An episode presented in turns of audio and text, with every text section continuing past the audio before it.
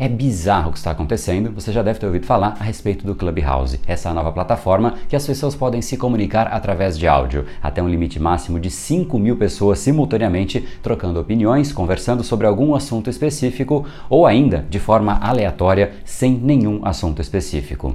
Por que é que isso está virando uma febre? Ou ainda, será que isso pode viciar o seu cérebro? Nesse capítulo é exatamente isso que eu quero te responder. Então vamos começar. Eu vou responder a duas perguntas. Por que ele está virando uma febre e será que o Clubhouse pode viciar o seu cérebro? Vamos começar então pela primeira pergunta. Tem um livro de Jonah Berger que se chama Contagious. Basicamente, ele enumera seis elementos para que as coisas virem uma febre e contagiem muitas pessoas. Vamos então passar por cada um destes elementos para ver se o Clubhouse de fato gabarita cada um deles. O primeiro elemento é o que o autor chama de moeda social. É aquilo que te dá algum tipo de destaque, de status ou alguma coisa que a sociedade, outras pessoas valorizem e não são todas as pessoas que possuem.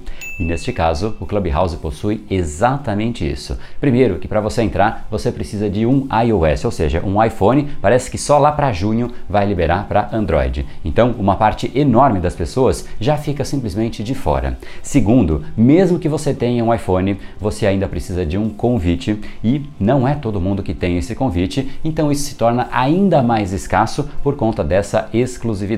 Então, moeda social, de fato, o Clubhouse possui. O segundo elemento é o que se chama de gatilho. Podem ser aquelas notificações que despertam interesse. É um gatilho que te faz voltar para dentro do aplicativo, mas existem muitos outros, como por exemplo a quantidade de notícias, a quantidade de vídeos, inclusive esse, que falam o tempo todo a respeito disso, fazendo com que não saia da sua mente e você sempre se lembre deste assunto. Até aqui, o Clubhouse está indo muito bem. O terceiro elemento é emoção. A gente se conecta com algo quando algum tipo de emoção é despertada em nós mesmos. Simplesmente, se não desperta nenhuma emoção, a gente simplesmente passa batido, aquilo não gera nenhum tipo de envolvimento emocional. Agora, será que existe algum tipo de emoção associada no Clubhouse? E mais uma vez a resposta é sim. No fundo, por mais que seja virtual, é como se você estivesse ali numa mesa conversando com outras pessoas. E sempre que você conversa com outras pessoas, existe sim uma certa descarga emocional, e especialmente neste caso, porque às vezes você tem a chance de estar na mesma mesa de alguém que você admira e sempre teve vontade de fazer esse tipo de troca, esse tipo de conversa. Então, não bastasse as emoções naturais de uma troca numa conversa com outras pessoas, neste caso ainda existe esse elemento de fazer parte de grupos que talvez fossem inacessíveis anteriormente. Então, também emoções nas alturas. O quarto ponto é público. Então a pergunta que fica é: será que existem outras pessoas? Existe volume de pessoas interessadas ou até utilizando este aplicativo ou é somente você?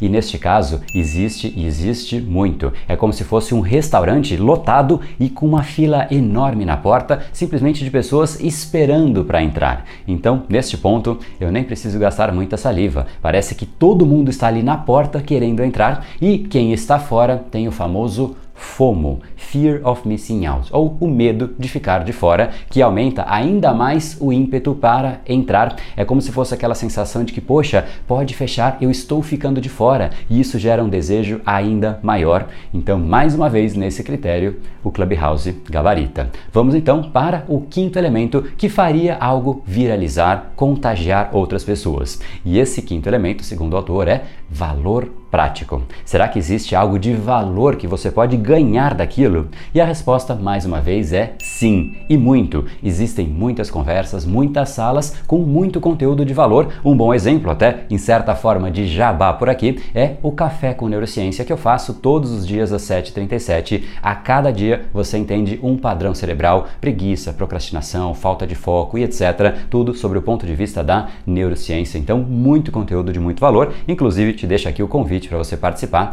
É só você procurar André Burick por lá ou BrainPowerBR, que todos os dias eu estarei ao vivo às 7h37. Então, voltando para o ponto, a resposta é sim. Apesar de muito papo sem sentido, papo sem nexo, pessoas falando cada hora de um assunto e simplesmente um por cima do outro, mas também existem salas com muito conteúdo de valor. Então, mais uma vez, o Clubhouse acertou na veia. Vamos então agora para o último elemento para ver se ele realmente vai gabaritar todos os elementos que fariam ele ser contagiante.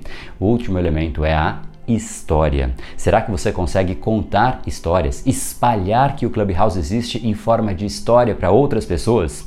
E a resposta é um sim categórico. Você pode e provavelmente você vai contar para os seus amigos que você estava ali numa sala, numa conversa e que você conversou pessoalmente com alguém que você admira, que você estava ali, você fez a pergunta, a pessoa te respondeu. É como se você estivesse ali conversando no telefone com aquela pessoa. Então, sim, muito provavelmente você espalhará essa história. Afinal, essa é uma história interessante a dividir. Então, agora, antes de irmos para a segunda pergunta, pergunta que é: será que o Clubhouse vai viciar o seu cérebro? Vamos então resumir a primeira pergunta em uma frase. Por que será então que o Clubhouse viralizou e segue viralizando? Porque basicamente ele gabaritou os seis conceitos da viralização, fazendo com que as pessoas queiram dizer que elas fazem parte do Clubhouse porque é exclusivo, porque existe valor, porque é possível você contar uma história e é interessante fazer parte e contar para outras pessoas que você faz parte. E por conta disso, você divide nas redes sociais, você dá print, você espalha para as outras pessoas e é exatamente isso que a gente vê as pessoas fazendo, compartilhando com muito prazer, porque realmente elas tiraram valor, aquilo vale para elas, ela sabe que vale para outras pessoas e de certa maneira também aquilo mostra um pouco de exclusividade, afinal ela teve acesso antes das outras pessoas. Então agora vamos para a segunda pergunta. Será que o Clubhouse pode viciar o seu cérebro?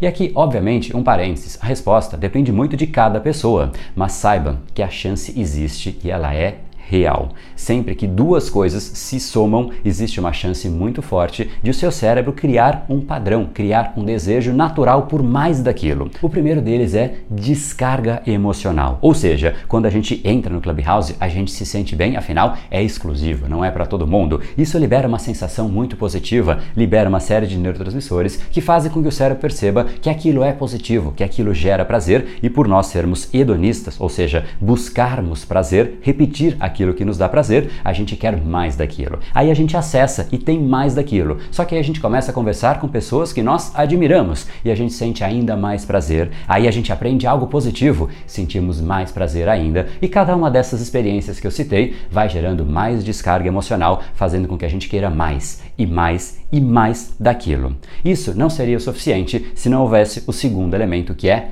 alta intensidade, ou seja, alta frequência. Não basta sentir um pouquinho de prazer, aquilo precisa ter frequência. O cérebro precisa entrar no processo que ele começa a esperar mais daquilo. É exatamente quando o cérebro percebe a possibilidade de sentir prazer e sabe que é possível voltar para aquilo que ele começa a te pedir, de certa maneira, metafórica, obviamente, mas ele começa a desejar mais, ele começa a te colocar numa postura de vai lá, lá tem prazer, vamos mais uma vez, e isso é exatamente o vício sendo estabelecido estabelecido. A alta frequência é que quando você entra, você não consegue sair, então você fica lá com uma intensidade muito grande, sentindo, liberando prazer, querendo mais daquilo. Aí quando você sai, você recebe notificação e você volta, ou seja, é uma intensidade muito grande. Aí de repente você vira o celular, você liga a televisão e está se falando a respeito daquilo. A frequência hoje, pelo menos, é muito grande. Naturalmente, elas vão diminuir, todos esses gatilhos que eu citei, eles vão diminuir, mas provavelmente até lá, na hora que isso diminua,